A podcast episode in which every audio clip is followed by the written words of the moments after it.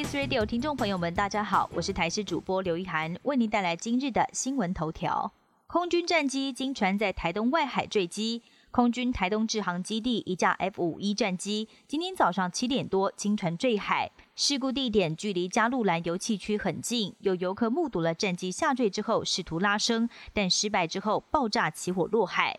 国防部证实，当时在机上的朱姓上尉飞官跳伞成功，但是获救时已经没有呼吸心跳，送往台东马街医院抢救后，仍然宣告不治。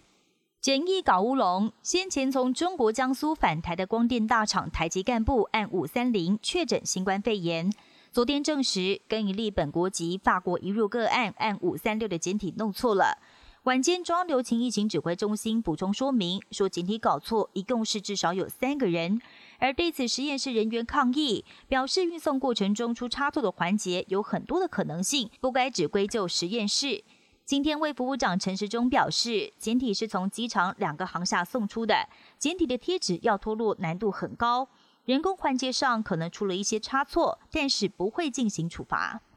今天北台湾稍微变天，受到东北风的影响，北部东半部今天开始会下短暂雨，气温方面也会下滑。气象局预估，这波冷空气最强时间点就落在礼拜六的清晨，到时部分地区最低温还可能下探十六度。而另外，在菲律宾东方海面，凌晨两点已经生成的第十九号台风天鹅，预测它会往吕宋岛的方向前进，对台湾比较没有影响。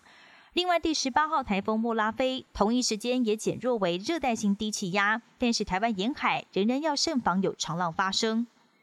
法国即将正式封城。法国总统马克宏宣布，由于第二波疫情发展超出预期，法国全国将在三十号凌晨零点正式进入第二度封城，至少会一路持续到十二月一号。但是学校不会关闭，民众还是可以出门工作、看医生，但是私人聚会必须要被排除。政府每十五天会做一次评估，来决定要不要松绑规定。总理夫人带头上战场。位在中亚高加索的两个国家亚美尼亚跟亚瑟拜然，最近因为领土的争议爆发战争，但是打了两个多月，仍然陷入焦灼。亚美尼亚现在为了增强战斗力，正在招募志愿军。没有想到总理夫人决定要报名加入部队，甚至还已经开始接受作战训练了，就是希望能够发挥带头作用，上战场杀敌，保家卫国。美股大屠杀。周三收盘的道琼暴跌九百四十三点，跌幅达到百分之三点四三，也创下六月十一号以来最大单日跌幅。主要受到疫情影响，除了美国、欧洲各国疫情急速升温，法国、德国等国宣布封城，让投资人担心新冠肺炎感染人数会再次增加，可能导致全球经济复苏停滞，市场弥漫着悲观氛围。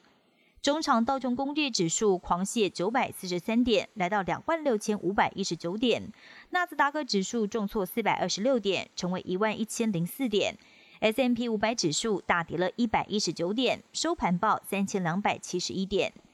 本节新闻由台视新闻制作，感谢您的收听。更多内容请锁定台视各界新闻与台视新闻 YouTube 频道。